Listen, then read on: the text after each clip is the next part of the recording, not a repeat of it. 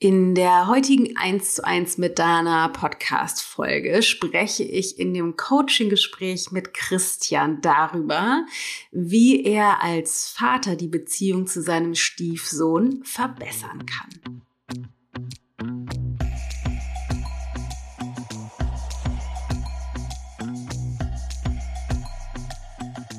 An der Stelle habe ich das Gefühl, dass diese Bedenken ähm, die, ich, die ich aus meiner Sicht ähm, auch nicht, nicht, bös, nicht böswillig ähm, äußere, sondern aus, auch aus Schutz, den ich Fares vielleicht geben möchte für einen, klar, für einen Lebensweg, den ich mir vorstelle.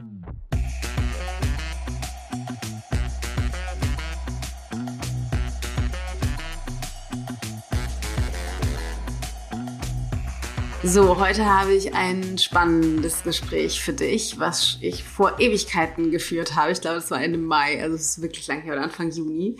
Ähm, ein Gespräch mit Christian, einem tollen Mann und Vater, der so gerne die Beziehung zu seinem Sohn, seinem Stiefsohn verbessern möchte, der in Partnerschaft lebt mit einer wundervollen Frau. Die haben noch ein gemeinsames Kind und ähm, er immer wieder an Grenzen stößt in der Beziehung zu seinem Stiefsohn und das wiederum färbt die Beziehung zu seiner Frau ein und er so mutig vorangeht, dieses Format zu suchen, um sich selbst besser zu verstehen und zu erkennen, um daraus zu wachsen und einen Unterschied zu machen für seine Lieben. Ähm, also Hut ab, Christian, wirklich toller Schritt. Ähm, als kleiner Vorab-Schmankerl noch bevor wir reinsteigen in das Gespräch. Ähm, ich gebe viel Input äh, parallel in den Metaebenen noch zu unterschiedlichsten Dingen, zu wie wir als Eltern sind, wie wir Ansprüche haben, wie das die Beziehungen färbt und so weiter und so fort. Ähm, was mir total wichtig ist, das, was, dass du weißt, ist, dass wir alle so krass in unseren Konditionierungen drinstecken. Echt Wahnsinn. Inklusive mir immer wieder. Also we can't see what we can't see, sage ich ja immer. You can't see what you can't see. Also wir das nicht sehen können, was wir nicht sehen können. Solange wir drinstecken in der Konditionierung, können wir über diesen Tellerrand nicht hinaussehen. Nie. Also immer wieder nicht. Wir können immer erst über den Tellerrand hinaussehen, wenn die Erkenntnis und die emotionale und Bewusstseinsebene mit rüberkommen für diesen Erkenntnisprozess. Und bei Christian ist in manchen Punkten eben zu sehen, und das gebe ich in der Metaebene mit rein, wie sehr er das will und gleichzeitig bestimmte Dinge nicht sehen kann, weil er eben noch in der Konditionierung drin steckt. Und dennoch geht er einen großen Schritt, auch wenn wir ähm, in dem Gespräch, was für so eine komplexe Situation auch tatsächlich, glaube ich, fast unmöglich ist, nicht bis zu seinem Urkern vorstoßen. Ähm, er wird eine ganze Menge sichtbar über seine Konditionierung, über sein System und wie er sich im Wege steht. Und ja, ich hoffe, du hast ganz viele Erkenntnisse dazu. Es ist, glaube ich, ein sehr wertvolles Gespräch für unterschiedliches, egal ob du äh, selbst Vater bist, Mutter bist, Stiefkinder hast, äh, irgendwas mit Adoption zu tun hast, mit ähm, vielleicht äh, Halbgeschwister hast oder selbst Kinder hast, ist aus unterschiedlichsten Facetten, glaube ich, sehr, sehr, sehr wertvoll. Deshalb in diesem Sinne wünsche ich dir ganz viele Erkenntnisse und ganz viel Freude mit der Folge. Und schon mal jetzt vorab, falls du jemanden kennst, während du die Folge hörst, von dem du denkst, ah, es könnte für ihn oder sie auch wertvoll sein, immer, immer, immer unbedingt weiterleiten. Ähm, gerade die Coaching-Folgen, weil ich glaube, es ist einfach so unglaublich wertvoll. So, jetzt ganz viele Erkenntnisse und ganz viel Freude mit der Folge mit dem Gespräch mit Christian.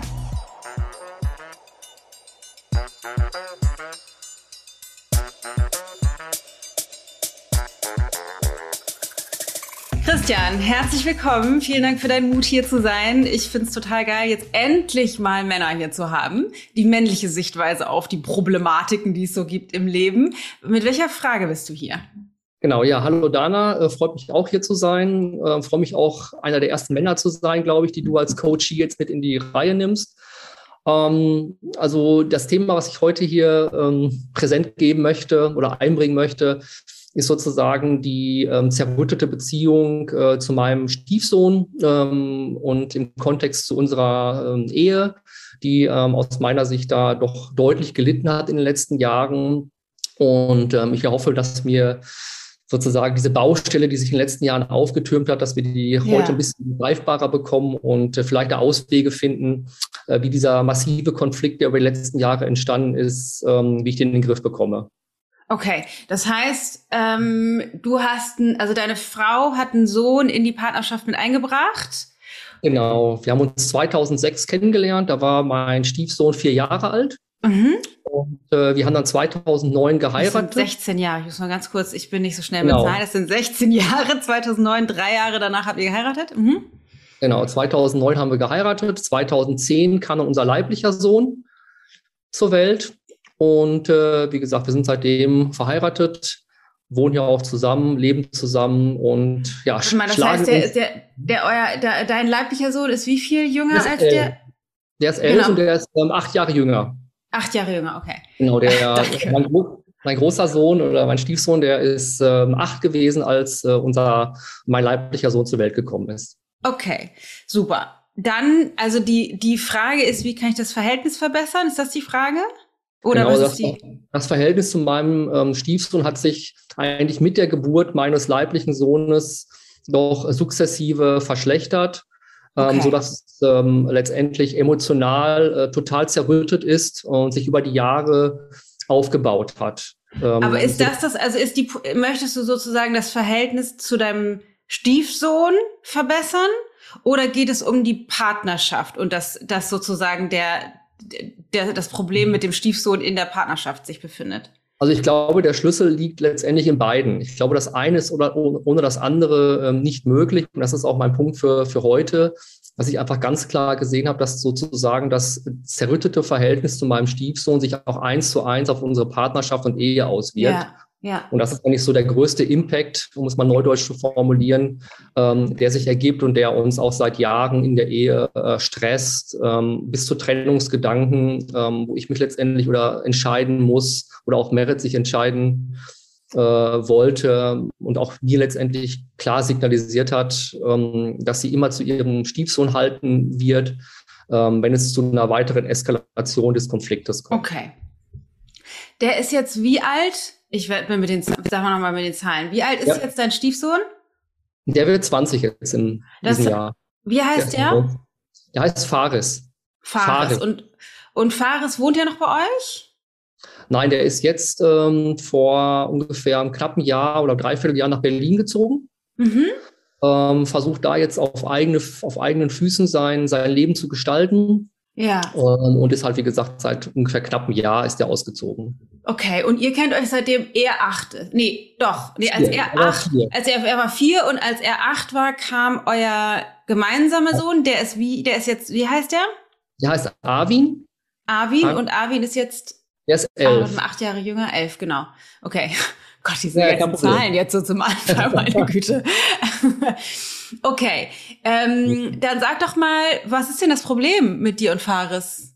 Oder was ist für, aus deiner Sicht mit Faris das Problem? What's the problem? Ja, also ich habe festgestellt, dass ich mich, ähm, sag mal, mit Schul, mit seinem Schul, ab, ab, der, ab dem Zeitpunkt seines Schuleintrittes ähm, immer, immer stärker schwer getan habe, ähm, ich sag mal, ihn als, als Person ähm, zu, zu akzeptieren. Also seine Verhaltensweise, die so ein bisschen lethargisch geprägt ist, ähm, hat mich ähm, schon seit langer Zeit getri getriggert. Was also, meinst du mit lethargisch geprägt? Steht er nicht auf? Ja, also ich sag mal, ähm, mit, mit Schuleintritt, also nach, seitdem er ähm, mit, dem, mit dem Eintritt seines in die Grundschule mit sechs wahrscheinlich, also zwei sechs, Jahre nachdem du ihn kennengelernt hast. Genau, also vorher war das alles ziemlich harmonisch ähm, und wir haben als, als Familie zu dritt ähm, harmonisch zusammengelebt. Ähm, und ähm, ich sag mal, mit, mit Eintritt in die Schule und mit, Beginn, mit den beginnenden Herausforderungen des Lebens, die er dann auch als, als Grundschüler zu, be, ähm, zu bewältigen hatte, ähm, habe ich einfach gemerkt, dass das sozusagen, ja, ich ich keine, ähm, keine, keine richtige Nähe zu ihm aufbauen konnte. Also ich bin irgendwie nicht an ihn herangekommen und ähm, er hat es relativ schwer gehabt in der, in der, in der Grundschule, äh, war deutlich kleiner als die Mitschüler, ist auch früh in die Schule gekommen und hatte von Anfang an ähm, Schulprobleme, ähm, die sich letztendlich so gezeigt haben, dass er, ja, ich sag mal, fast schon eine Art Leistungsverweigerung ähm, gezeigt hat. Also bei den Hausaufgaben hat jeder Satz eine Stunde gedauert. Und das hat mich, ähm, sag mal, in diesem frühen Stadium äh, schon getriggert. Und ich habe dann gemerkt, dass Inwiefern? ich damit. Hast du dir ja, Sorgen um ihn gemacht? Was bist du wütend geworden? Also was ist, was ist, wie hat dich das getriggert? Genau, also wir haben uns natürlich auf der einen Seite Sorgen gemacht, ähm, Meret und ich, und auf der anderen Seite habe ich ähm, für mich festgestellt, dass ich kein, ich habe kein, ich habe für mich keinen Lösungsansatz gefunden, ähm, ähm, ich sag mal, auf ihn zuzugehen, ähm, ihn da zu unterstützen. Also mich hat das eher wütend gemacht, mich hat dieses, dieses, dieses, dieses, dieses träge, dieses lethargische ähm, eher wütend gemacht. Ähm, ich konnte, ich konnte und kann damit schlecht umgehen. Das zieht sich eigentlich wie ein roter Faden durch ähm, und hatte quasi keinen Zugang zu ihm. Ähm, so dass ich ähm, ja, ihm auch nicht, nicht helfen konnte in seiner Situation. Also, was mir schon auffällt, ist, dass Christian sehr analytisch unterwegs ist, hat sich Zettel geschrieben und drückt sich bewusst gewählt aus. Also wählt Worte, die, wenn man jetzt mit einer Freundin oder einem Freund zusammensitzen würde, wahrscheinlich nicht wählen würde. Sehr, ähm, äh, sehr spezifisch und da steckt oft was dahinter von, ich möchte einen guten Eindruck erwecken, was natürlich irgendwie in so einem Format und das erste Mal mit mir so zu sprechen und so ist auch normal, aber es fällt mir auf jeden Fall auf. Und was er auch gesagt hat, ist, dass das Verhältnis zu Fares gut war bis zu dem Zeitpunkt, wo er in die Schule eingetreten ist und das war aber relativ zeitgleich mit der also das hat er im Gespräch vorher ja erwähnt, mit der Geburt von seinem leiblichen Sohn. Da bin ich mal gespannt, ob da irgendetwas kommt ähm, zu dem Zeitpunkt. Und was aber jetzt bezogen auf die Schule schon sichtbar ist, ist, dass sein Anspruch daran, wie man in der Schule zu sein hat, wie man mit Leistung erbringen und Fleiß in der Schule zu sein hat, dass sein Standard nicht passt auf Fares und dass er dadurch durcheinander kommt. Jetzt bin ich mal gespannt, wie das ähm, sich auswirkt auf das Verhältnis zu seinem äh, Bonus-Stiefsohn, äh, weil natürlich Kinder super krass darauf reagieren, wenn es diesen Anspruch von Eltern oder Erziehungspersonen gibt. Also den Anspruch, dass ihr Lernverhalten, wie sie in der Schule zu sein haben, irgendwie sein muss weil dann es auf einmal nicht mehr darum geht, dass es ihr Projekt, ihre Schule, ihre Aufgaben, sondern auf einmal geht es um diesen Anspruch von den Eltern. Das heißt, der Schauplatz ich sage, Kriegsschauplatz nenne ich es mal, provokativ, von den Kindern verändert sich zu, ich muss jetzt irgendwie Leistung erbringen oder will keine Leistung erbringen oder Widerstand leisten gegen Leistung erbringen, bezogen auf das Elternteil. Und es geht gar nicht mehr darum, dass sie in Relation zu dem, wie sie sein wollen, sich in der Schule oder ihre, bezogen auf ihre Aufgaben verhalten. Deswegen ist es immer super wichtig, meiner Meinung nach, als Eltern sich so weit wie möglich rauszuhalten aus den ganzen Schulaufgaben, damit es deren Projekt bleibt. Und du hast gesagt, du hast dann keine Nähe zu ihm gefunden, als er in der Schule war. War die Nähe vorher da, also bevor er in die Schule gekommen ist? Genau, also die Nähe, die Nähe war definitiv auch vorher da. Und dieser Eintritt ins Schulalter, äh, in, die, in die Grundschule, ja. war ja für jetzt war, es war jetzt kein direkter, ähm, keine, keine direkte Kehrtwende an der Stelle, sondern war sozusagen so ein bisschen der Anfang ähm, ähm, von, einer, von einer fortschreitenden ähm, emotionalen Distanzierung. So, so bewerte ich das für mich immer ein Stück weit. Wer hat sich von wem distanziert?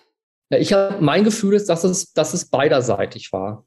Also ähm, ähm, das ist mein Gefühl, auch bis heute, dass sozusagen ein gegenseitiges Verständnis von, von, von Handlungen, von ähm, auch Nähe ähm, sich, ja, sich auseinanderdividiert hat. Da stimme ich übrigens nicht mit überein, sage ich mal so ganz provokativ. Ähm, ich gehe davon aus oder stehe auf dem Standpunkt, dass das niemals beidseitig ist. Also das stimmt nicht ganz. Natürlich ist es beidseitig. Natürlich hat jedes Kind auch zu 100 Prozent die Verantwortung für das Erleben mit uns. Darum geht's nicht. Aber wenn ich als Eltern auf die Beziehung zu meinen Kindern gucke, dann müsste ich mich meiner Meinung nach für eine gesunde Beziehung immer auf den Standpunkt stellen, dass alles, was zwischen uns passiert, eine Folge ist von dem, wie ich bin. Also wenn Distanz entsteht, dann ist es nicht so, dass es zwischen uns passiert oder wir uns irgendwie so auseinander dividieren, wie Christian das sagt, sondern es passiert, weil irgendetwas in meinem System dafür sorgt, dass Distanz entsteht und das Kind folgt, weil das Kind befindet sich in meinem Rahmen, in, in meinem Space, in meinem Raum, in dem Rahmen, den ich halte, mit meiner Energie, meinen Erwartungen, meinen Werten, meinen Vorstellungen, Vorlieben und Abneigungen. Und in diesem Rahmen bewegt sich das Kind. Wenn, wenn es also, wenn Distanz entsteht, dann hat das was mit mir und dem Rahmen, den ich halte, zu tun. Und, Sag ähm, doch mal, was dich genau getriggert hat. Also du sagst das Träge, das Lethargische. Was meinst du damit? Was hat er getan oder unterlassen oder wie mhm. hat er sich gezeigt? Und das bewertest du als träge und lethargisch. Mhm. Geht er zu also, langsam oder? nee, nochmal, noch mal ein Beispiel. Ja, ja noch mal ein Beispiel. Noch, genau, also nochmal ein Beispiel aus der Schule, das hatte ich ja gerade schon genannt. Also ähm, es war, es ist, ich sag mal, eine, eine Herausforderung des Tages, ähm, wenn er, ich sag mal, Hausaufgaben machen musste und äh, irgendwie, weiß ich nicht, was ausmalen musste, zwei Sätze schreiben musste. Ähm, das hat irgendwie zwei, drei Stunden in Anspruch genommen und äh, hat sowohl meine Frau und als auch, als auch mich ähm, komplett ähm, auf, die, auf die Palme gebracht. Warum? Was, er, ist da, was ist daran schlimm? Warum hatte ich das auf die Palme gebracht? Ja, diese, ähm, ich weiß gar nicht, ähm, diese, ähm, ja, dieses, wie soll ich sagen, ähm, dass wir keinen Zugang gefunden haben, ihn, ihn, ihn zu bewegen, in die Arbeit zu kommen. Ähm, ihn zu beschleunigen. Ihn zu beschleunigen, eine Aktivität zu zeigen. Ähm, Was meinst du mit Aktivität zu zeigen? Hat er nicht ja, ausgemalt? Mal, so, sozusagen aus Eigenmotivation heraus ähm, etwas zu schaffen. Aus der Eigenmotivation heraus bereit zu sein, also leistungsbereit zu sein, ähm, mal mitzuhelfen, ähm, auch im Haushalt was zu machen. Ich meine, das, jetzt, das ist ein anderes Beispiel jetzt, das zieht ja. sich aber noch, zieht sich noch durch. Also ich hatte, ich hatte ja versucht zum Ausdruck zu bringen, dass quasi der Schuleintritt für mich so eine Art, ich sag mal, Initial, Initialpunkt war, ja. ähm, wo, ja, ich sag mal, wo mein Anspruch, vielleicht auch mein Anspruch an ihn und seine Verhaltensweise immer weiter auseinandergedriftet sind. Und das ist übrigens genau der Klassiker. Das heißt, der Anspruch, wenn wir als Eltern den Anspruch haben, dass die Kinder irgendwie zu sein haben, irgendwie sein sollen, dann, und die sich in unserem Rahmen, in unserem Space befinden, dann ist die Folge in der Regel deren Widerstand. Das ist nicht primär der Widerstand gegen das, worum es eigentlich geht, also der Widerstand gegenüber der Schule, sondern ist, ist der Widerstand da gegenüber, dass sie funktionieren sollen, dass sie leisten sollen und nur dann, also dass, dass sie für uns, um von uns geliebt zu werden, von uns als positiv bewertet zu werden, von uns äh, anerkannt und gewertschätzt zu werden, diese Leistung erbringen müssen. Dagegen leisten sie Widerstand, weil das bedeutet, was wir denen kommunizieren, wenn du so bist, wie du bist, liebe ich dich nicht. Oder wenn du so bist, wie du bist, dann ist, bist du für mich nicht okay. Du bist für mich nur okay, wenn du anders bist, in diesem Fall zum Beispiel, wenn du die Leistung in der Schule erbringst. Und dagegen leisten die Widerstand, weil die natürlich gesehen, geliebt und gewertschätzt werden wollen, wie sie sind. Das heißt, und das ist so wichtige Botschaft an alle Eltern, wenn die Kinder also diesen Widerstand leisten. Das heißt, wir verhindern durch unseren Anspruch, dass die Kinder ihren eigenen Weg zum Beispiel in der Schule finden können, weil sie damit beschäftigt sind, Widerstand zu leisten gegen den Anspruch, den wir haben. Das heißt, wir verlagern, wie ich eben schon gesagt habe, den Kriegsschauplatz von deren Projekt Schule zu deren Widerstand gegen unseren Anspruch. Und das ist das Problem. Und äh, dieses, Dein dieses Anspruch und seine Verhaltensweise. Genau. Ja. Mhm. Ja, und das äh, spiegelt sich letztendlich in allen Bereichen ähm, wieder. Ähm, kleinste Herausforderung, vielleicht mal was aufzuräumen, ähm, ich sag mal, irgendwie sich fertig zu machen für die Schule morgens. Äh, ich sag mal, das hat mir alles viel zu lange gedauert, um es mal etwas so zu auszudrücken. Mhm. Und ähm, ja, das hat mich einfach komplett auch getriggert äh, und auch teilweise wütend gemacht. Ja. Und wie zeigt sich das Problem heute? Ja, heute zeigt sich das Problem eigentlich, dass ähm, er auf meine ich sag mal, äh, Bitten hin, sich, ähm, oder ich sag mal, bevor, bevor er ausgezogen ist, jetzt durch den Auszug hat sich natürlich einiges auch nochmal verändert. Aber als er noch bei uns gewohnt hat, ähm, habe ich einfach ähm, das Gefühl gehabt, dass er bewusst ähm, sozusagen auf meine Bitten ja ähm, nicht reagiert, wohl wissend, dass er von seiner Mutter, ähm, ich sag mal, in, protegiert wird. Das heißt, äh, das fängt bei Kleinigkeiten an, den Müll rauszubringen, mal sein Zimmer aufzuräumen, ähm, ich, keine Ahnung, das Fahrrad zu putzen oder auch mal mitzuhelfen im Haushalt. Das hat er äh, aus meiner Sicht immer alles mh, hm, lächelnd, äh, also mit einem Lächeln im Gesicht mir signalisiert. Ähm, es ist mir eigentlich scheißegal, äh, wozu du mich aufforderst. Mhm. Ähm, ich mache es sowieso nicht. Und wie ist das, wie ist es für, für Merit? Also wie macht, wie handhabt die das? Klappt das zwischen den beiden besser? Macht er das, wenn sie das sagt? Das klappt tendenziell besser, weil sie, einen, ich sag mal, einen Zugang äh, zu ihm gefunden oder behalten hat, auch über die Jahre hinweg.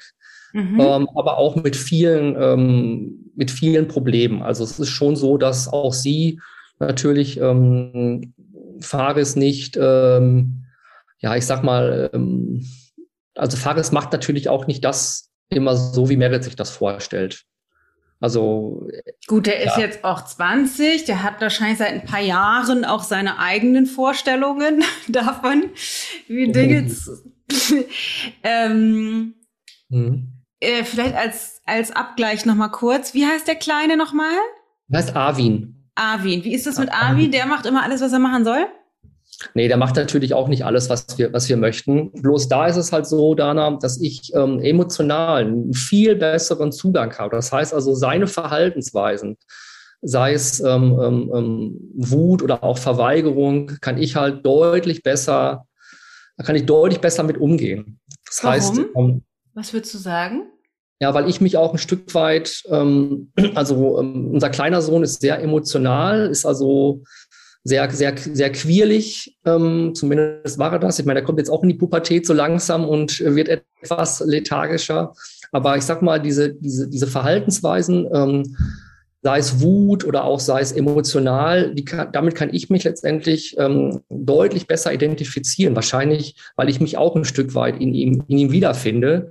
Und ähm, da ist ein gewisses Matching da. Also ich kann mit, selbst wenn er wütend ist, ähm, natürlich verweigert er sich auch. Es ist natürlich nicht so, dass unsere Kinder perfekt hier im Haushalt rumwirbeln. Auf gar keinen Fall. Es ist auch, glaube ich, nicht ange Das ist überhaupt nicht mein, mein Punkt an der Stelle. Aber ich kann mich halt mit seinen ähm, Äußerungen, mit seinen Gefühlsäußerungen, mit seinem Verhalten deutlich besser identifizieren und bin da deutlich gelassener ähm, in, in der Regel als, äh, also er triggert mich, klar, er triggert mich auch teilweise, ähm, weil er natürlich auch einiges herausfordert an uns und, und uns auch provoziert mit verschiedenen Sachen. Ähm, aber ich kann damit deutlich entspannter umgehen in der Regel. Bei Fares konnte und, ich überhaupt nicht entspannt damit umgehen. Und ja schon von ganz früh an, ne? Also von klein an, also mit sechs fing das ja dann ungefähr an, ungefähr. Ja, das, das, das wie gesagt, das, um, das, das um, Schritt mit zunehmendem Alter voran, insbesondere ja. nachdem quasi unser leiblicher Sohn geboren wurde. Ja, okay. Genau, ich würde noch mal ganz kurz, mir fehlt noch eine Information. Ähm, Fares hat der einen Vater? Genau, Fares hatte einen Vater, der ist 2009 verstorben. Ähm, also, Warte hatte, mal, also, 2009, wann ist A, A war ja der, der war 2010. 2010, genau, also 2009 Arvin, ist Arvin geboren, äh, 2009 ist er gestorben, 2010 ist Arvin geboren. Das genau. heißt, er hat seinen Vater verloren. Paris hat seinen Vater mit wie vielen Jahren? Ähm, da war er sieben. Sieben, okay. Also das genau. war quasi ähnlich mit der Schulzeit auch, wo das angefangen hat. Ähnliche Zeit. Ja, genau. Das sind jetzt natürlich nochmal spannende Informationen. Also Fares, der kleine Junge, hat ist mit sechs in die Schule gekommen, was für die Kinder natürlich ein riesengroßes einschneidendes Erlebnis ist. Dann hat er seinen Vater verloren und dann hat er ein Geschwisterkind bekommen äh, in der für ihn, ich sag mal, übrig gebliebenen Familie. Er hat seinen leiblichen Vater verloren, war dann aber ja in der, in der Familie mit Christian und hat aber dann ein Geschwisterkind bekommen, was einen eigenen Vater hatte. Ähm, das sind natürlich drei riesengroße, einschneidende Erlebnisse, die bestimmt alle in, wie auch immer sein Verhalten war, wir kennen ja jetzt so Christians Geschichte dazu, äh, mit reingespielt haben, was überhaupt nicht vernachlässigt werden darf. Ist auf jeden Fall eine wertvolle Information. Wie, wieso, was ist passiert? Der Vater hatte ähm, einen Herzinfarkt. Der war schon etwas älter, ähm, so Mitte fünf, ja, Ende 50, als er gestorben ist und äh, ist, hat dann ähm, Herzinfarkt erlitten. Okay, das heißt, mhm. es hat sich vorher nicht angekündigt, es war eine plötzliche Geschichte. Ja, er war vorher auch schon erkrankt mit, ähm, mit, mit er war zuckerkrank, glaube ich, schon über einige Zeit und ähm, ist dann auch, sag mal, an dieser Zuckerkrankheit, dadurch, dadurch hat sich auch der Herzinfarkt, glaube ich, ergeben. Okay, aber es war trotzdem, also der war Zuckerkrank, also hatte Diabetes, aber war jetzt nicht, der hatte jetzt keine, also abgesehen, das ist ja eine, ich sag mal, eine, ja, ja. eine normale chronische Krankheit, mit der man dann irgendwie ja irgendwie umgeht und lebt wahrscheinlich, aber der war jetzt nicht bettlägerig oder hat lange gelitten oder das war der dritte Herzinfarkt oder irgendwie sowas, sondern das kam mehr oder weniger aus dem Nichts dann. Das war ein plötzlicher Tod. Ja, okay. Und wie war das Verhältnis zwischen Fares und seinem Vater? Das war weitestgehend nicht existent. Also ähm, der Vater von Fares, der leibliche Vater, hat ähm, Fares eigentlich abgelehnt. Ähm, die haben zwar mal ein, zwei gemeinsame Urlaube gemacht, äh, der Vater war ähm, Pakistani, hat aber in Deutschland gelebt. Und ähm, ähm, ganz am Anfang, ähm, als Fares noch sehr klein war, hatten die mal äh, ein, zwei Versuche gestartet, ähm, zusammenzufinden. Aber da wart ihr schon zusammen? Nee, ja, da waren wir, auch, ja, nee, also als die, nee, nee, da, das war vorher. Also diese gemeinsamen Versuche von Fares Vater und Meret äh, und Fares die waren, äh, bevor wir zusammengekommen sind. Nachdem wir dann 2006 zusammengekommen sind, gab es zwar auch mal ein, zwei Treffen zwischen Fares und seinem Vater, aber grundsätzlich war es so, dass eigentlich der Fares leiblicher Vater ihn abgelehnt hat und auch ähm, von, von vor der Geburt schon abgelehnt hat. Das heißt, er hat auch damals ähm, ähm, Meret quasi ja, die Pistole auf die Brust gesetzt und ihr auch deutlich gemacht, dass er ähm, dieses Kind eigentlich nicht haben möchte. Und ist Merit mit, äh, also, war, also wie alt war Fares, als Merit und ihr Ex-Mann sich getrennt haben? Also ja, die haben jeder, sich aber als mit vier der Geburt getroffen. Vor der Geburt haben die, die sich getrennt. Vor der Geburt getrennt, genau. Okay. Das heißt, Fares ist im Grunde ähm, bei, sein, bei Merit groß geworden, hat nur wenig Kontakt zu seinem Vater gehabt. Genau, so gut wie gar nicht. Okay, und das war dann, als ihr zusammengekommen seid, auch so. Exakt. Okay, und gab's wie, also als, als ihr zusammengezogen, äh, zusammengekommen seid und Fares 4 war, hattet ihr erstmal ein sehr schönes Verhältnis zueinander, Absolut, du und Fares. Richtig. Okay. Genau. Das war okay. total unbelastet und ähm, ich bin dann auch in die Vaterrolle geschlüpft. Ja. Ähm, Merit fand das äh, ganz toll, ich sag mal, wie, wie, ähm, ich mich um Fares gekümmert habe, ja. diese Vaterrolle angenommen habe. Das war so sehr unbelastet in den ersten Jahren in den ersten, ich sag mal, äh, drei, vier Jahren, so empfinde ich das zumindest. Ja. Ähm, rückblickend jetzt, genau. Noch eine Frage, ähm, wie war das für Fares, als sein Vater gestorben ist? Als an einem Herzinfarkt? Ja, das ist schwer zu beurteilen. Also ich, ich war da zu dem Zeitpunkt, äh, klar, ich war schon dabei, aber mh, hm, ich, ich kann das schlecht beurteilen. Also er war, es war natürlich eine gewisse Trauer da, aber ich glaube, durch den, also ich, so habe ich es zumindest empfunden, durch den wenigen Kontakt, den er hatte zu seinem Vater, glaube ich, konnte er diesen Tod des Vaters zu dem Zeitpunkt mit sieben ja gar nicht richtig einordnen. Also diese, diesen, diesen Verlust, den er dort erlitten hat, ähm, habe ich das Gefühl gehabt, den, den konnte er nicht greifen. Einfach weil er so wenig Kontakt, äh, so gut wie gar keinen Kontakt zu ihm hatte, war das, ich sag mal klar, nicht, nicht wie eine fremde Person, aber ich glaube, ihm war gar nicht klar ähm, zu dem Zeitpunkt, welchen Verlust er jetzt da ähm, ähm, erlitten hat. War das irgendwie Thema in der Familie? Habt ihr darüber gesprochen? Hm, ganz wenig. Also ähm, ähm ich habe das, ich glaube, Meret und Fares haben äh, öfter mal darüber gesprochen. Die haben das mit Sicherheit ein bisschen reflektiert. Und ich konnte das. Ich habe, also wir, ich habe mit Fares da ähm, nie drüber gesprochen. Okay. Weil ich auch ähm, letztendlich von dem, von, von seinem leiblichen Vater sehr, also sehr wenig wusste und dann auch relativ wenig beizutragen hatte. Also wir haben den Vater nie schlecht gemacht ähm, oder ähnliches. Ähm, da gab es auch eine gute Freundin von Meret, ähm, die da eine Rolle gespielt hat, ähm, die letztendlich Fares auch viel über seinen Vater ähm, erzählt hat. Ja, die kannte ihn gut, die haben zusammengearbeitet. Gab es und, jemals noch, Entschuldigung, dass ich dich unterbreche, ja. gab, es, gab es jemals zwischen damals und heute noch Momente, wo der Vater Thema war? Mm, jetzt nicht, nicht zwischen, also nicht zwischen uns.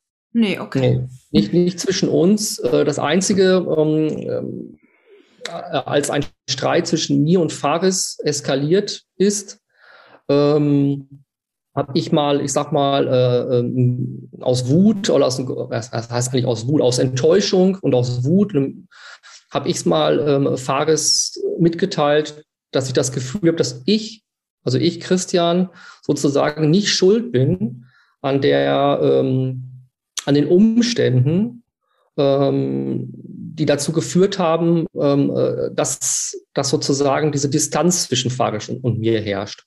Also im, im, im massiven Streit, in der Eskalation habe ich dann mal gesagt, ey, ich kann nichts dazu, dass dein Vater, dein Vater mit sieben gestorben ist. Also das ja, habe ich okay. ihm sozusagen vorgeworfen. Okay. Also nicht vorgeworfen, aber mitgeteilt. Also hatte Fares nicht so ein wahnsinnig enges Verhältnis zu seinem biologischen Vater. Und dennoch ist aus dem, was Christian auch erzählt, schon zu sehen, dass es da wenig Offenheit, wenig Transparenz, wenig Kommunikation drüber gab. Vielleicht mit Merit, das wissen wir nicht so ganz genau. Also sagt er ja, vermutet er. Allerdings ähm, ist das, selbst wenn das kognitiv für so ein kleines Kind mit sieben nicht greifbar ist, da ist mein biologischer Vater, den habe ich verloren, entweder zu dem Zeitpunkt oder auch im Laufe danach, in den Jahren danach, natürlich, wenn man wenn man weiß, dieser Vater, mit dem ich zusammenlebe, ist nicht mein biologischer Vater, sondern ich weiß gar nicht, adoptiert hat er ihn, glaube ich, nicht, haben wir noch nicht drüber gesprochen, zu diesem Zeitpunkt im Gespräch.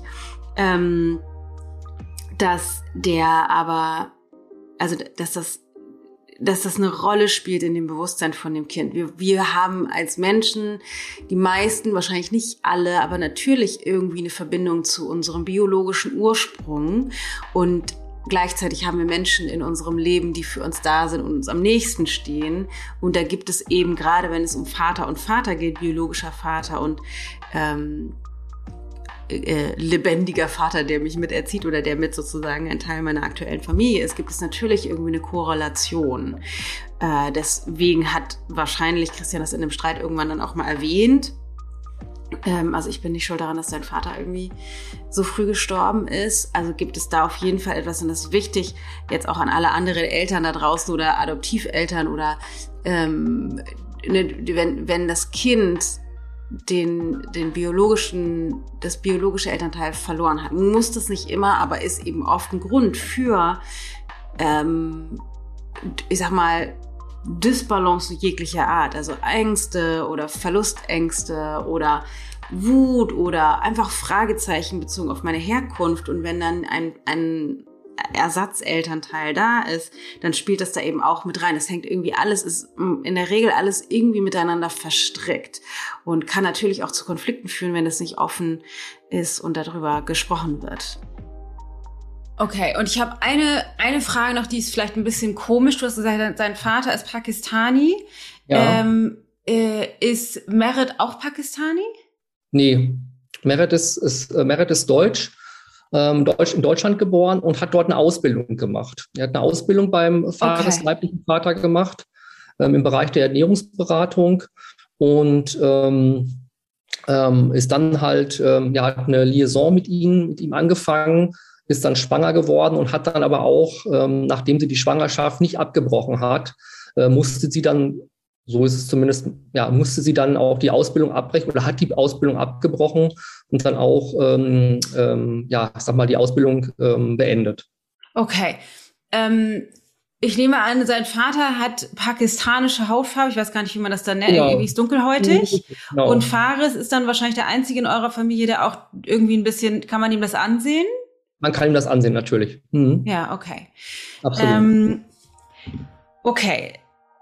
So, das habe ich jetzt gefragt, weil auch das natürlich sein kann oder ich sag mal ein Differenzierungsmerkmal ist. Also rein optisch kriegt man natürlich als Kind oder dann irgendwann auch Jugendlicher mit, okay, ich bin der Einzige in dieser Familie, der anders aussieht. Also ich, das ist, das kriegt man einfach mit, wieso ist das so? Also ich fühle mich dann vielleicht, und das muss natürlich nicht unbedingt sein, aber es kann sein, dass es ein Grund ist, dass ich mich eventuell weniger zuhörig fühle. Und deswegen habe ich das gefragt, weil das natürlich wichtig ist, um den Fares verstehen zu können. Ich glaube, ich kriege so langsam ein Bild davon, wie das bei euch, wie so die Verhältnisse sind.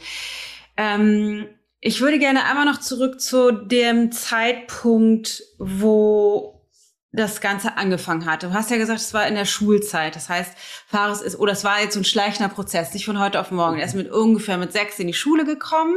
Mit sieben hat er seinen Vater verloren. Mit acht habt ihr euren Leib, euer leibliches Kind bekommen. Genau. Äh, wie, wie heißt der nochmal? Entschuldigung.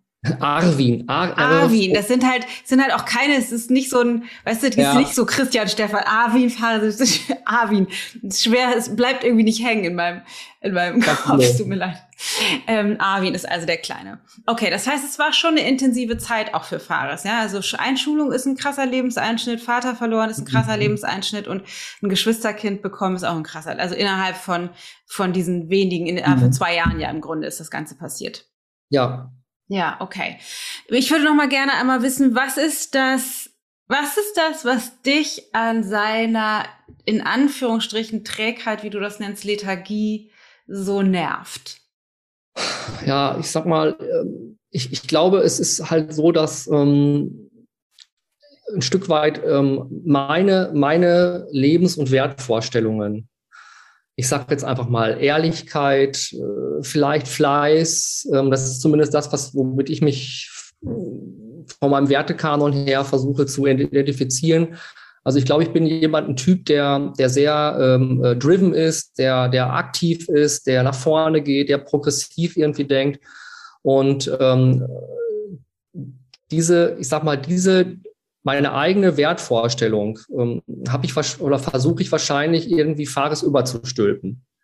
Yeah. Das ist so meine, Inter meine Interpretation, also quasi mein Anspruch an, an mein Umfeld. Ja, mein Anspruch an mein Umfeld, vielleicht genauso zu ticken, wie ich ticke.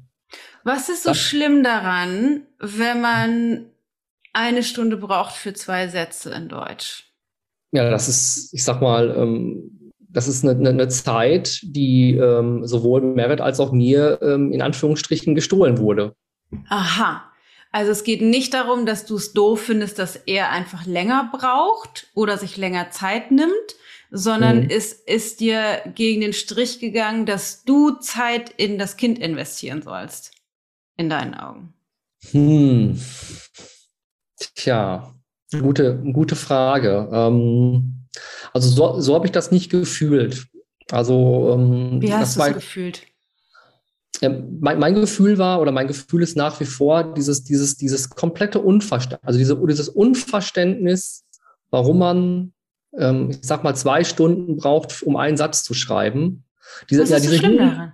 diese Hilflosigkeit. Ich glaube, das ist der richtige Hilflosigkeit. Ah, also ich okay. habe mich ich habe mich Macht, also ich fühle mich heute auch noch in den, in den Konflikten, die heute da sind, hilf- und machtlos. Ah, du fühlst das, dich hilflos. Nicht, du genau. siehst ihn nicht als hilflos, sondern du fühlst dich als hilflos. Genau, ich, fühl, genau, ich fühle mich ah, hilf- und machtlos. Okay.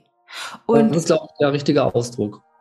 Und da fängt es an, sichtbar zu werden, was ich vorhin schon gesagt habe. Ähm, Christian fühlt sich hilflos und machtlos, weil er nicht verändern kann, wie Fares ist. Also er würde ihn gerne beschleunigen und er hätte ihn gerne mehr so wie er wäre. Also er hat, ich nenne das mal ein bisschen wertende, rigide Vorstellungen, wie Mensch zu sein hat. oder Mensch zu sein hat bezogen auf Schule oder Mensch zu sein hat bezogen auf Haushalt. Und Fares entspricht dem nicht. Und er versucht, ihn dahin zu, ich sag's mal ein bisschen komisch, manipulieren. Einige nennen das Erziehen, ich nenne es mal manipulieren, dass er, dass Fares mehr so ist, wie Christian ihn gerne hätte. Und Fares sagt aber nö, meine ich. Und dann fühlt Christian sich hilflos und machtlos. Jetzt habe ich den radikalen Standpunkt. Das ist das, wie meiner Meinung nach Leben funktioniert. Wir erleben uns, also meiner Vermutung nach, hat Christian sich schon als Kind vermutlich irgendwann in der Konditionierung irgendeine Erfahrung oder mehrere Erfahrungen gemacht, wo er sich hilf- und machtlos gefühlt hat, bezogen auf das Verändern von dem Verhalten von anderen. Und das reproduziert er jetzt durch den Anspruch, den er hat, dass es irgendwie anders zu sein hätte, mit Fares. So funktioniert die Konditionierung und bewirkt, dass wir im Heute immer wieder die gleichen Erfahrungen erschaffen, die wir eigentlich loswerden wollen. Bezogen worauf in deinem Bewusstsein bist du machtlos, wenn du da sitzt und er schreibt die zwei Sätze nicht? Mm, ja, kein Mittel zu finden, um ihn anzutreiben, um das zu bewirken, was ich mir von ihm erwarte und vorstelle. Was erwartest du? Was erwartest du von ihm? Und was stellst du dir vor? Was wäre richtig in deinen Augen gewesen? Mm, dass er bereit ist, zügig seine Aufgaben zu erledigen. Was bedeutet zügig? Also was wäre in deinen Augen zügig gewesen? Es ist jetzt schwierig, ähm, ich sag mal, in, in, in Minuten zu titulieren. Aber ja. ich sag mal. Ähm, Macht ja nichts.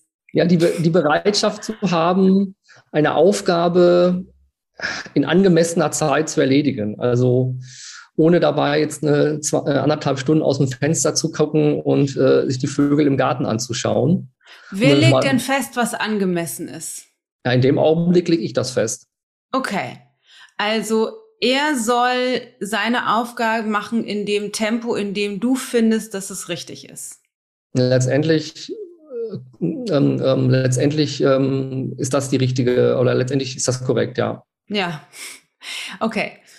Ähm, ja, sag vielleicht einfach mal, was es, es, es hat einen kurzen Moment gerade gezuckt in deinem System. Was, was war das? Ja, mir ist das schon, mir ist das schon bewusst. Ähm, und äh, es ist auch gut, dass wir darüber sprechen jetzt. Ähm, also, dass ich, also dass, dass, dass das sozusagen mein Mindfuck ist oder ähm, ja. äh, das, dessen bin ich mir komplett bewusst. Ja. Ähm, dass sozusagen ähm, ich auch hier nicht Opfer bin, sondern Täter ja. Stelle. Dessen bin ich mir auch total bewusst und ähm, das, ähm, ähm, ich sag mal, ähm, also dessen bin ich mir bewusst. Ich weiß aber nicht genau, wo es herkommt und das ist auch so ein bisschen mein, mein, mein Thema. Ich ja, kann, lass uns, ja, ja, nee, genau. sag mal, sag mal. Du kannst. kann sozusagen meine, meine, meine, meine, meine Wut und meine Aggression, die sich aufstaut, wenn ähm, insbesondere Fares quasi seine Aufgaben nicht ähm, in dem Sinne erledigt, wie ich sie mir vorstelle. Ähm, ähm, ich kann mir letztendlich nicht erklären, warum ich so, insbesondere bei Fares, mich so getriggert fühle. Also zweierlei. Das erste ist, es ist spannend, dass bei Christian, wie ich das eben gesagt habe, das System einmal gezuckt hat. Das heißt, er sagt zwar, ja, mir ist es schon bewusst, dass ich äh, nicht das Opfer von ihm bin, sondern irgendwie auch Täter bin, also auch hier aktiv das kreiere und dennoch stimmt es nur auf einer Ebene. Das weiß er als Erwachsener, was weiß er halt nicht, wenn er da drin steckt in der Konditionierung, wenn er drin steckt in der Wut oder in der Aggression ähm, und kann das bei der Draufsicht eben auch nicht sehen. Obwohl er das auf einer Ebene weiß, hält er trotzdem Fares irgendwie für, äh, für einen Idioten, sage ich mal jetzt wertend, oder für ne, zu lethargisch, zu was auch immer und mag ihn nicht so sein lassen, wie er ist.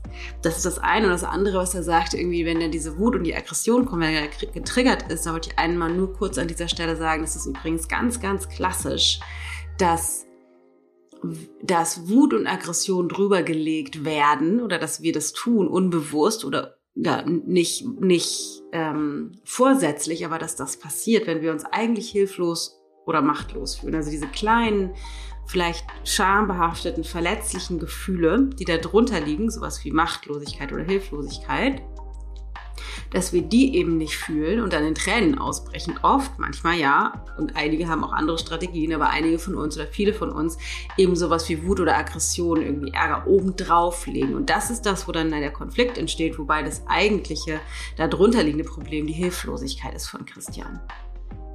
Was ist so schlimm daran, dass er das anders machen will? Weil ich das Gefühl habe, ähm, dass das Gefühl habe, dass er das teilweise bewusst macht. Das, das, heißt, er hat mit sechs gesagt, ich nehme jetzt noch eine Stunde länger Zeit, um Christian auf die Palme zu bringen. Mit Sicherheit nicht mit sechs, aber ich sag mal mit 16, ähm, wenn ja. es darum geht, rauszubringen, dann schon. Da ist natürlich der Zug schon abgefahren. Deswegen müssen wir dahin gucken, ja. wo es, wo das angefangen hat. Ja. Ähm, weil der Zug abgefahren im Sinne von, ihr habt euch einfach schon getroffen in diesem System und ihr, ihr reproduziert einfach das, was ihr damals gemeinsam erschaffen habt. Deswegen ja. ist es wichtig, dass wir da an den Anfang schauen. Ja. Ähm, also was war, was, weil das ist ja das, was du ihm unterstellst. Hätte, hätte Fares mit sechs das anders machen können? In, in deinen Augen. Hätte er auch anstelle von zwei Stunden das in einer halben Stunde machen können? Wahrscheinlich nicht. Wahrscheinlich hätte er das nicht machen können mit sechs. Okay.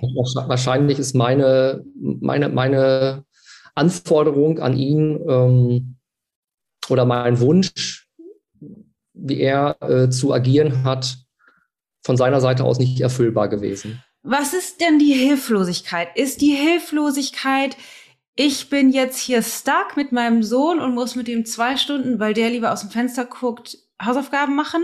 Oder ist die Hilflosigkeit, warum funktioniert der nicht so, wie ich das gerne hätte? Ich glaube, zweiteres.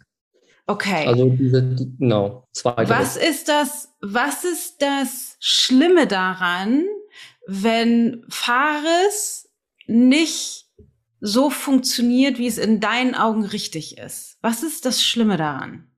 Tja. Mh, mm, ähm, was ist das Schlimme daran?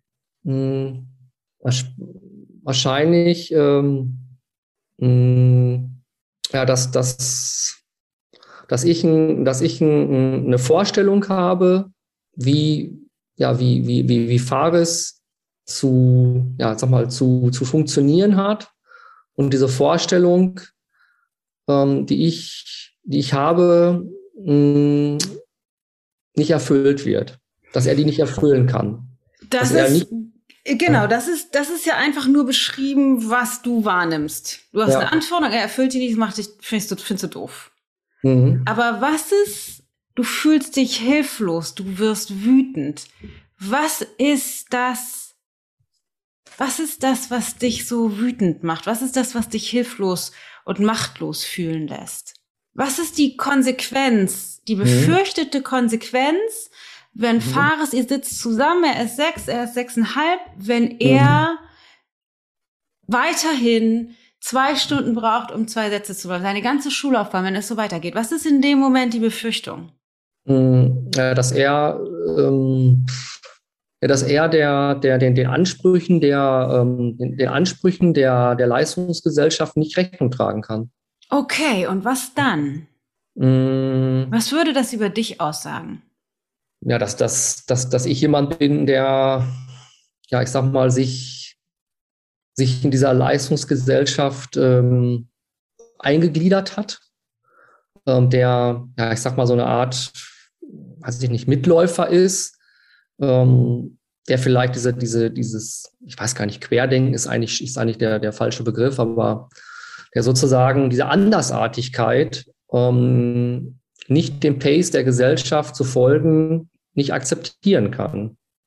Ja, das ist, das ist die Beschreibung dessen, die rationale Beschreibung dessen. Aber was würde das über dich aussagen als Christian, als Stiefvater von Fares, mhm. wenn dein Stiefsohn weiterhin zwei Stunden braucht für eine Aufgabe, für die man normalerweise, angemessenerweise vielleicht 15 Minuten braucht? Was würde das über Christian als Stiefvater von Fares aussagen? Also du meinst jetzt in der Außenwirkung oder? zum Beispiel, das weiß ich nicht genau, was dein System ausspuckt, aber was, was würdest, was ist die Befürchtung, was, was würde das über dich sagen? Mhm, okay. Mhm. Ja, das ist ein guter, guter, guter Punkt. Ähm, also diese Reflexion in der Außenwirkung, die hat bis dato eigentlich für mich wenig eine Rolle gespielt. Okay. Ähm, also diese, diese, ähm, diese, diese Reflexion, wie wirkt das nach außen? Ich glaube. Okay, dann brauchen wir da vielleicht an diesem Punkt erstmal nicht hin. Das heißt nicht, dass es nicht relevant ist, aber ähm, mhm. du hast eben gesagt, du bist jemand, der sich eingegliedert hat, so ein bisschen wie mitläuft in der Leistungsgesellschaft. Ja, durch meine Persönlichkeit. Durch deine Persönlichkeit, genau. Ja. ja. Also aus welchen Gründen? Also auf jeden Fall funktionierst du sehr gut in den Ansprüchen der Gesellschaft. Wahrscheinlich ja ist das.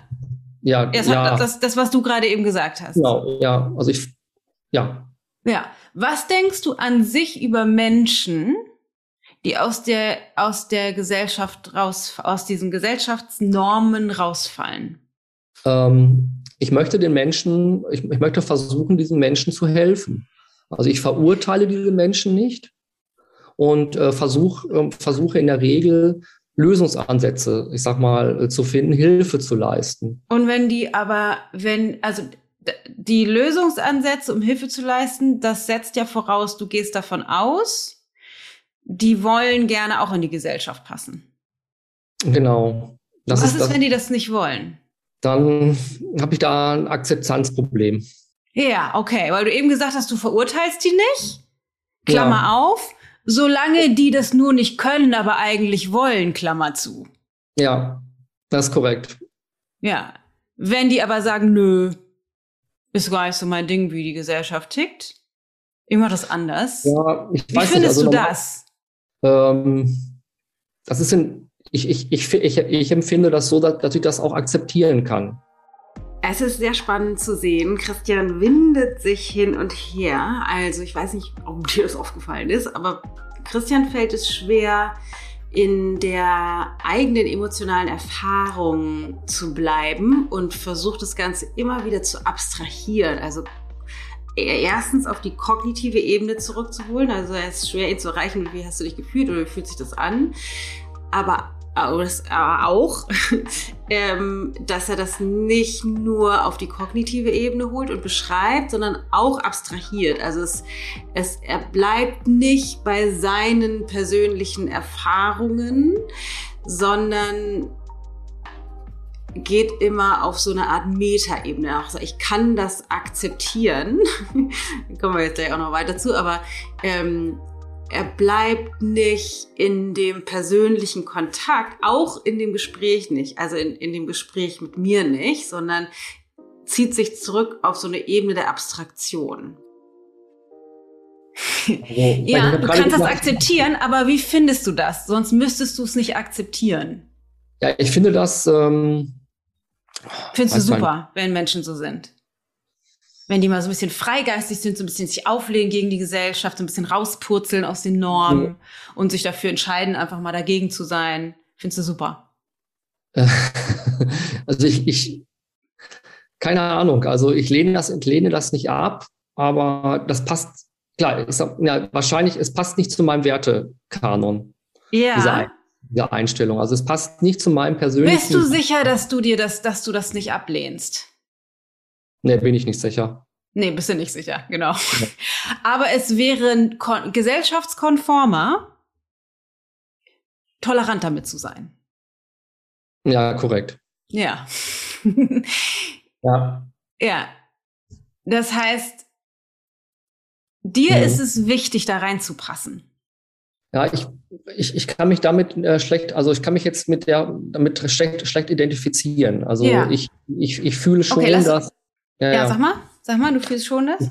Weiß nicht, ich meine, ähm, von, meinem, von, meinem, von meinem Gefühlswelt her oder von meinem Ansatz her habe ich schon den, den Anspruch sozusagen, den Anspruch an mich, ähm, äh, tolerant zu sein für andersartig. Ja. ja, den Anspruch hast du auf jeden Fall. Der gehört auch zu einem guten Bürger dazu. Es fällt Christian so schwer, über sein eigenes System hinaus zu schauen und die Wahrheit, der Wahrheit ins Auge zu blicken und die dann auch noch zu formulieren. Also er windet sich hin und her, weil eigentlich finde er das nicht geil. Hört man schon, also kann ich schon raushören, ableiten aus dem, was er sagt. Aber auf der anderen Seite fällt ihm das schwer zu sagen, ja, nee, eigentlich finde ich das scheiße.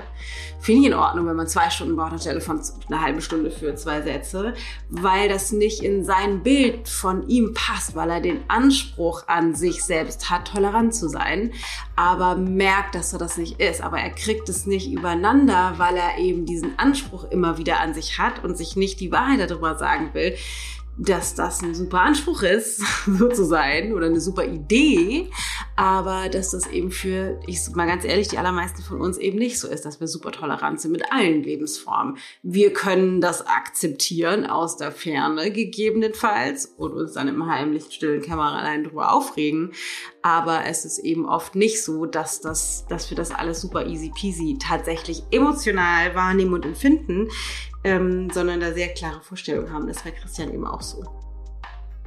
Wahrscheinlich so lange, wie sie mich nicht äh, persönlich trifft. Ja, ist die Frage, ist es für dich in Ordnung, wenn Menschen, keine Ahnung, wählen, keine Steuern zu zahlen? Andere, wenn Männer ihre Frauen schlagen, wenn. Nee. Ähm, nee. Also es ist natürlich so, ich sag mal, ähm, es ist für mich ein Unterschied, ob ich ähm, ähm, jemand akzeptieren kann, der äh, auf La Gomera in der Höhle lebt äh, als Freigeist oder ob ich jemand äh, in der Familie habe, ähm, der sozusagen sein Teil ähm, im, im, Familienleben ähm, oder sagen wir mal sein Anteil an einem funktionierenden Familienleben nicht leistet. Ja, also, das ist sozusagen der, das ist ein Teil, der weiter, weiter, weiter entstanden ist. Aber der Widerstand ist erstmal ein anderer. Also ein großer Teil, oder wo wir darüber gesprochen haben, ist das, dieses Schulsystem. Das heißt, dass Fares da sitzt und sagt so, nö, ich eigentlich finde es ganz geil hier. Ich, ich sehe auch gerade in die Schule gekommen. Ich finde es eigentlich ganz geil, mich auch mit den Vögeln da draußen noch zu beschäftigen, mhm. bevor ich hier den Satz schreibe. Ja. Aber in deinen Augen soll er was tun? Er soll seine Aufgaben erledigen. Er soll seine Aufgaben erledigen. Er soll funktionieren. Richtig. Er ist er soll, hm? er soll funktionieren nach deinen Maßstäben. Korrekt. Ja. Wie ja. findest du das, wenn Menschen zu dir sagen, du hast übrigens nach meinen Maßstäben zu funktionieren? Was sucht, ruft das in dir hervor? Widerstand und ja. Frust. Ja. Verärgerung. Warum? Ja. Widerstand, Frust und Verärgerung.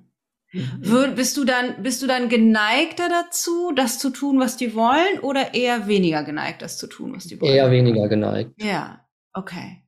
Das Absolut. ist das, ja, das ist das, was du inszeniert hast mhm. mit Fares. Der, der denkt eigentlich erstmal nur, oh, ich will auch die Vögel angucken. Müll rausbringen? Pff, weiß ich auch nicht. Aber mhm dein System sagt, du hast zu funktionieren übrigens hier nach meinen Maßstäben. Absolut, ja. Und das, was dann, was du bei ihm kreierst, ist, ach so, ach so, ich habe hier einfach nur zu funktionieren. Mhm. Weil was passiert, was passiert mit deiner Beziehung zu Fares, wenn er zu funktionieren hat? Kannst du ihn sehen mit seinen Bedürfnissen? Ja oder nein? Nein. Nein. Was wünscht sich ein sechsjähriges Kind von den Eltern, von den Menschen, die ihm am nächsten stehen? Ja, Verständnis, Zuwendung, Liebe, Nähe. Was wünschst du dir von deinen Eltern oder hast dir schon immer von deinen Eltern am sehnlichsten gewünscht? Ähm, dass die ihre Regeln aufpacken? Dass die sagen, mach mal lieber das, mach mal lieber das? Oder was wünschst du dir von deinen Eltern?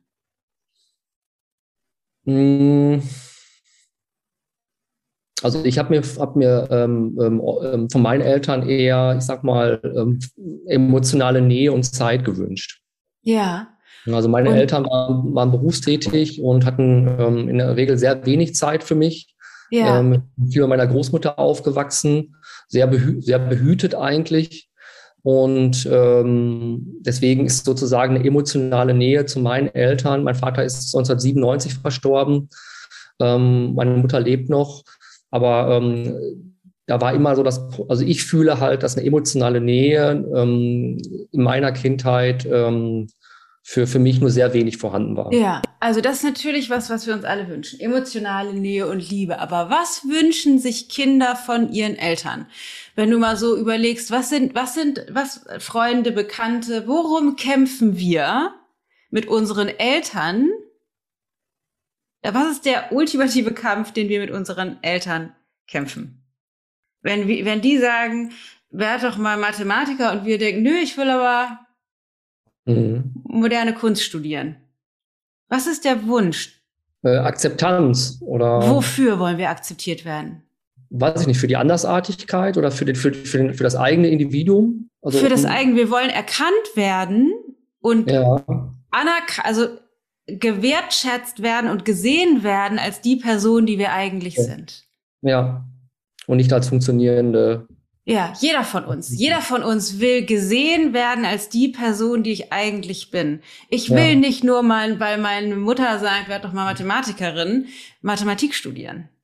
Auch wenn ja. das viele tun oder sich dann dagegen auflehnen, weil wir drinstecken in dieser Verstrickung. Das stimmt. Und ähm, ich glaube, das, da bin ich nicht in der Lage zu gewesen, das zu sehen. Ja, bist also, du nicht gewesen? Wie ist das heute?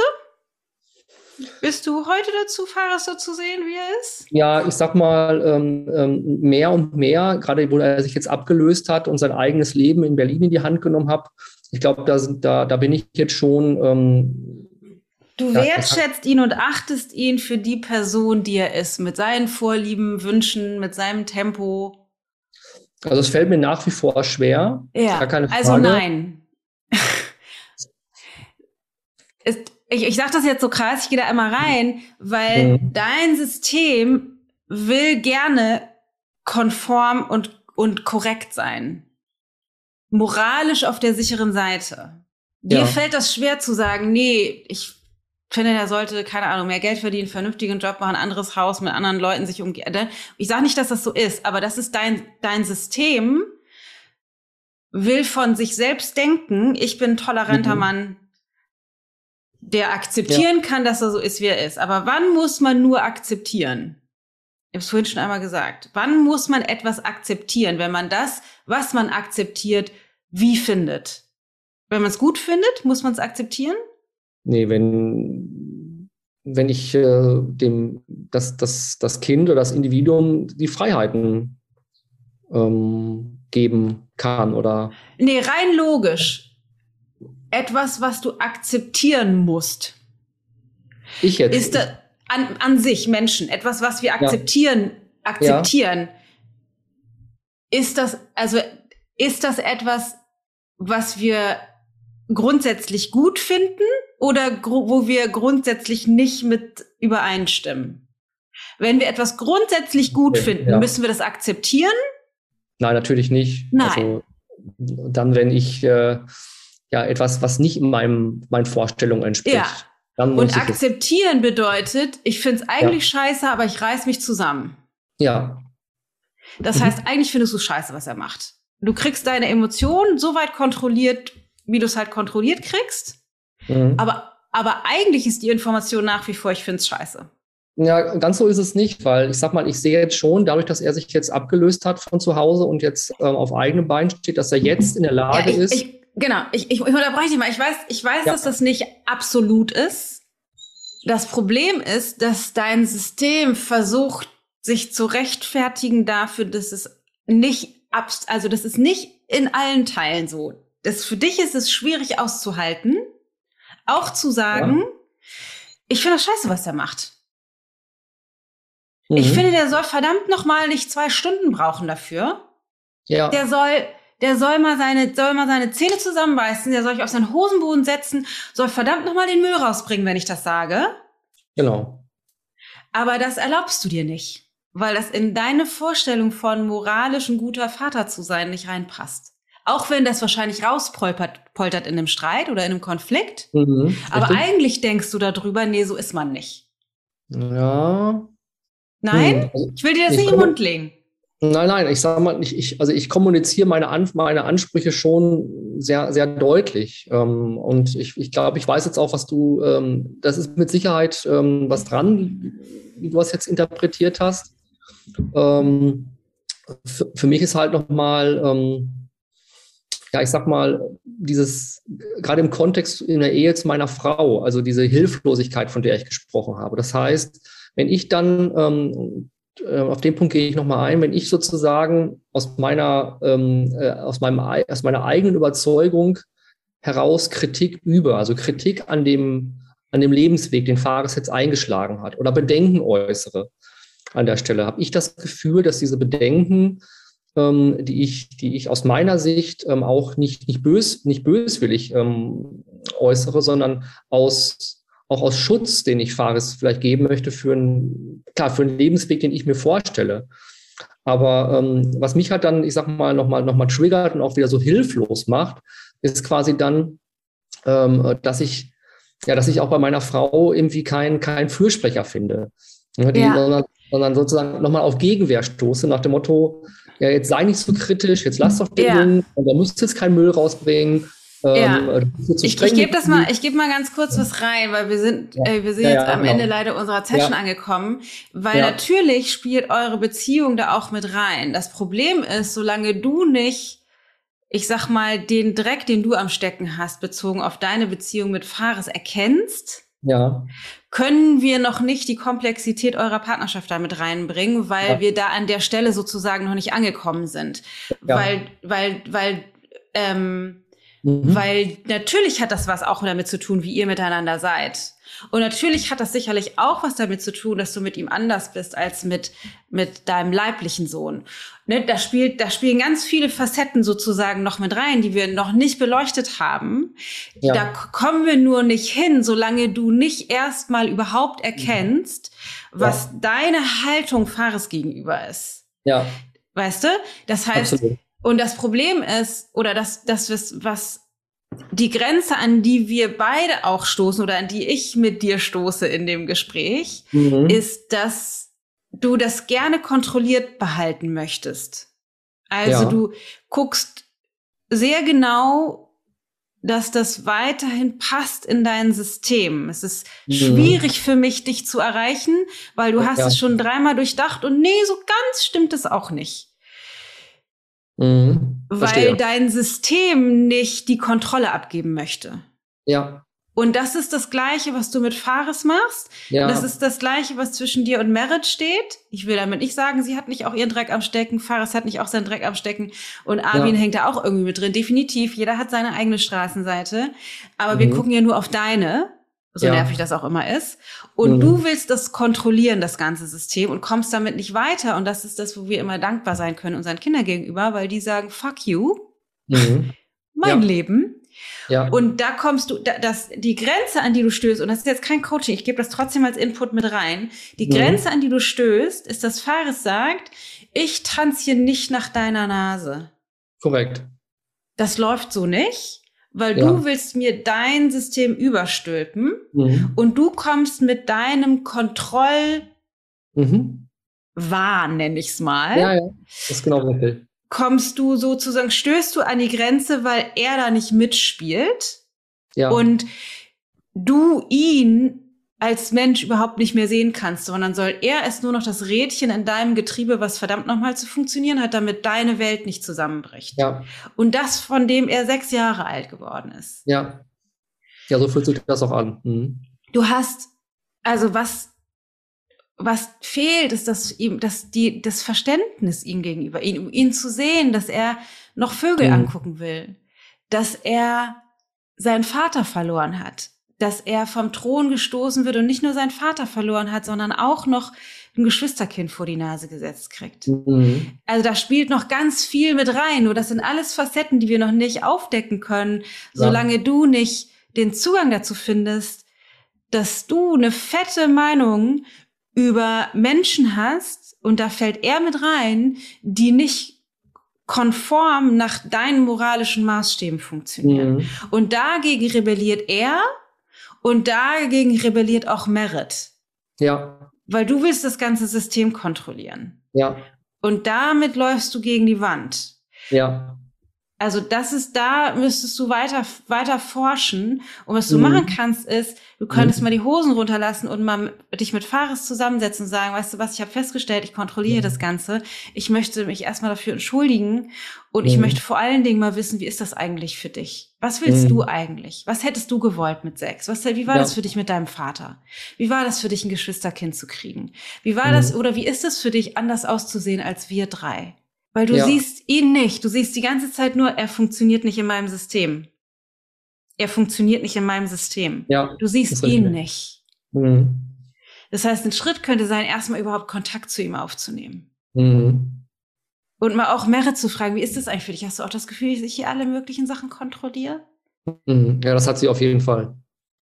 Ja, und dann nochmal zu sagen, dann sag mir doch mal genau was. Was ist das, was für dich nicht funktioniert? Wie fühlt sich das für dich an, wenn ich das mache?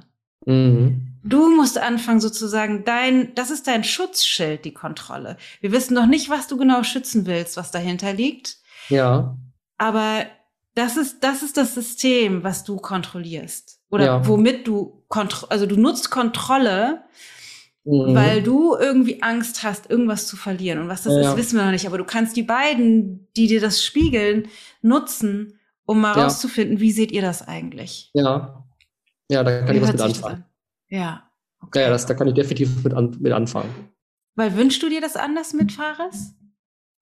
Ja, auf jeden Fall. Äh, deswegen habe ich ja auch da jetzt das Gespräch ja. gesucht heute, um da einen, einen, Schlüssel zu finden. Genau. Wir sind also seit längerem auch schon äh, oder waren seit längerem auch in der ähm, Familienberatung zu dem Thema, haben wir es auch schon von verschiedenen Facetten beleuchtet, aber den Kern sozusagen, den du jetzt auch gerade ähm, schon ziemlich äh, äh gut tituliert hast oder getroffen hast, ähm, bis zu diesem Kern, warum ich sozusagen diesen, diesen, diesen Kontroll Wahn habe. Ähm, und ähm, an diesen Kern bin ich bis jetzt noch nicht herangestoßen. Nee, ja, aber das ist das, was wichtig ist. Da musst du weiter gucken und vor allen ja. Dingen kannst du dich schon mal dafür entschuldigen bei Fares mhm. und bei Merit und wahrscheinlich auch bei Arvin.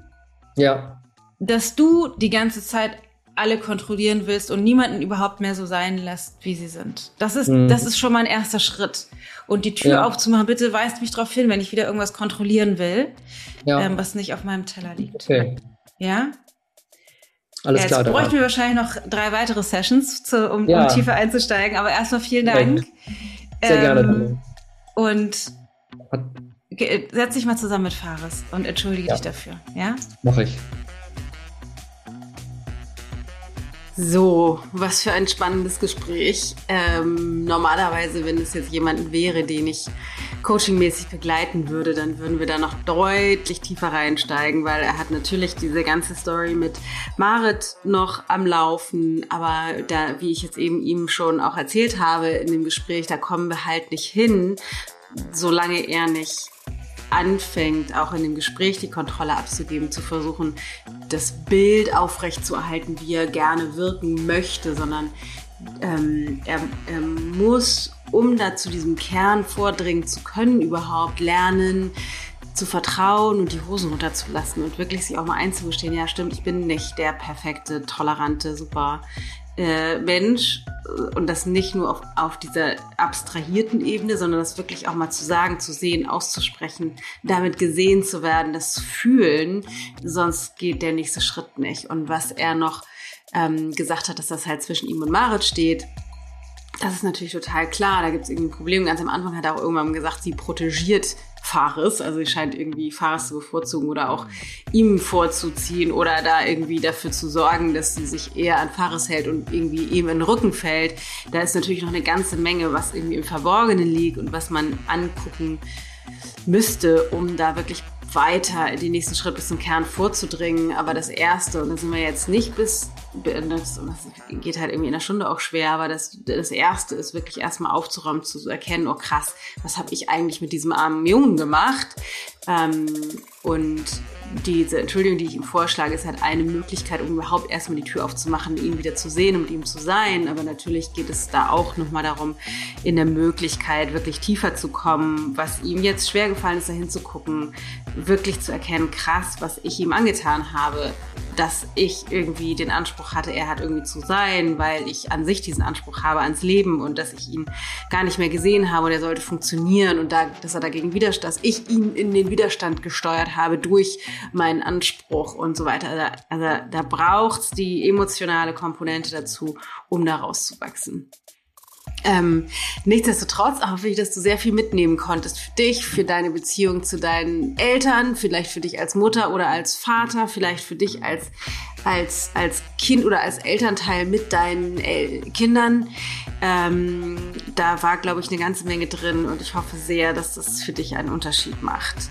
Wenn du irgendjemanden kennst, super wichtig, finde ich. Wenn du irgendjemanden kennst, von dem du glaubst, es könnte für ihn oder sie hilfreich sein, das auch zu hören, dann leite die Folge unbedingt weiter. Ich finde gerade diese Gespräche sind so unglaublich wertvoll, weil da so viel drin ist, dadurch, dass ich nicht nur einfach eine Theorie erzähle, sondern dadurch, dass du ganz live die Geschichten von jemandem mitbekommst und ich stehe auf dem Standpunkt oder glaube, dass wir hier sind, um uns, äh, oder einer meiner Leitsprüche sagen wir es lieber so, ist, we are here to walk each other home. Und das funktioniert eben, das uns gegenseitig nach Hause zu geleiten, indem wir sehen und erkennen, krass, ich bin damit nicht alleine, krass, die haben das auch.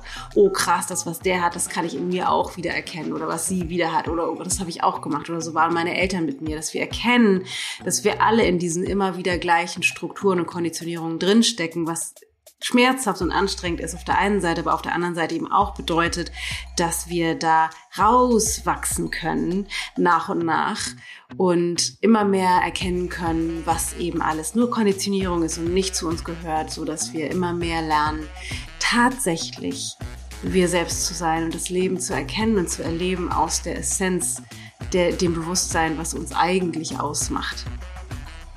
Also in diesem Sinne, leite die Folge gerne weiter, wenn du jemanden kennst, für den das wertvoll ist. Ansonsten würde ich mich auch freuen, von dir zu hören, was deine Erkenntnisse, Gedanken zu der Folge sind. Lass uns das gerne wissen unter, der, unter dem Post oder schreib uns das in die Rezensionen. Ähm, wenn dir der Podcast an sich gefällt, freuen wir uns natürlich auch immer über Sterne und Bewertungen auf der Podcast-Plattform deiner Wahl. Und ansonsten bleibt nichts mehr zu sagen, als ich hoffe, es geht dir wunderbar und dass wir uns nächste Woche wieder hören. Alles Liebe, deine Dana.